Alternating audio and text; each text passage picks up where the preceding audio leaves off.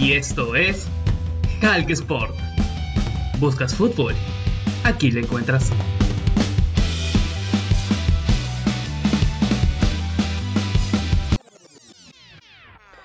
Hola, hola, ¿qué tal? ¿Cómo les va? El saludo para cada uno de ustedes.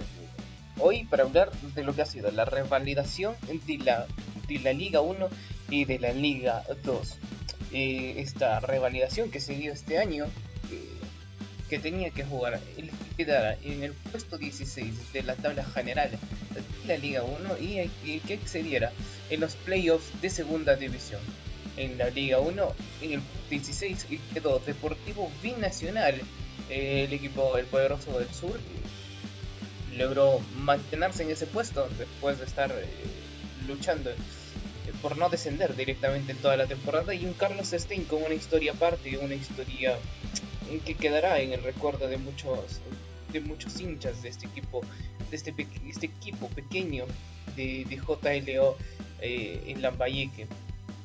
Porque porque quedará en la historia de que este equipo jugó la fecha 1 de la Liga 1 2021 eh, y después eh, desde el fallo del TAS nunca nunca más volvió a jugar la Liga 1 por ende tuvo que bajar a la Liga 2 y después de un año con altos y bajos eh, logró meterse a esta instancia de revalidación y por ende le, dio la posibilidad de luchar ese cupo directo de volver a primera división un equipo carlista que estaba con, un plantel para, obviamente, para afrontar la Liga 1, pero, pero entre esas líneas fue suficiente para poder eh, ascender a, la, a, la, Liga 1 2022.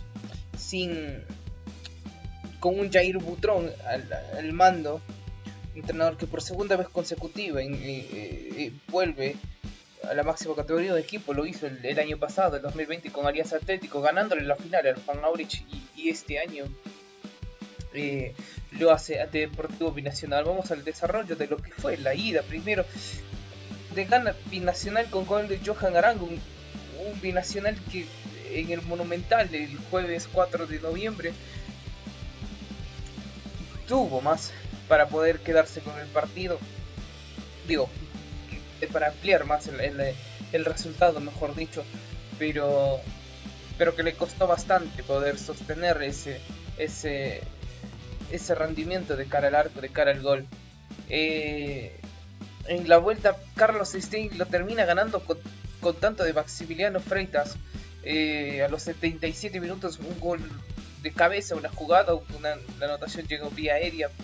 Eh, y entonces esto le mandó a, la, a, la, a que se definara por la, por la tanda de penales y en la tanda de penales eh, el chico Juan Pablo Carranza con, con su, con su eh, ejecución desviada y José Antonio Rosell que lo atajó el penal Juan Coyoneche y para el equipo y para el equipo de Carlos Stein anotaron Víctor Salas, Maximiliano Freitas, Mario Ramírez en el tercer penal cuando parecía que la historia tornaba más a favor para el equipo para el equipo carlista. El, colombiano terminó fallando el penal.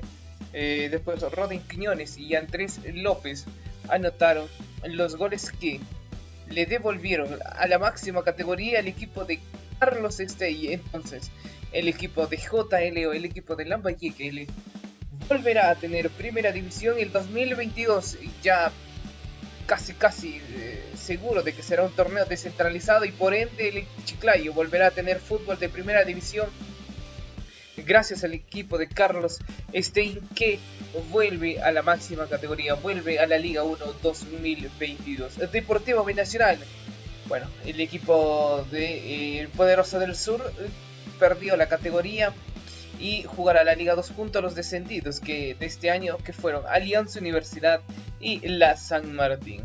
Eso ha sido todo por el día de hoy. Eh, nos reencontramos un par de días. Que estén bien.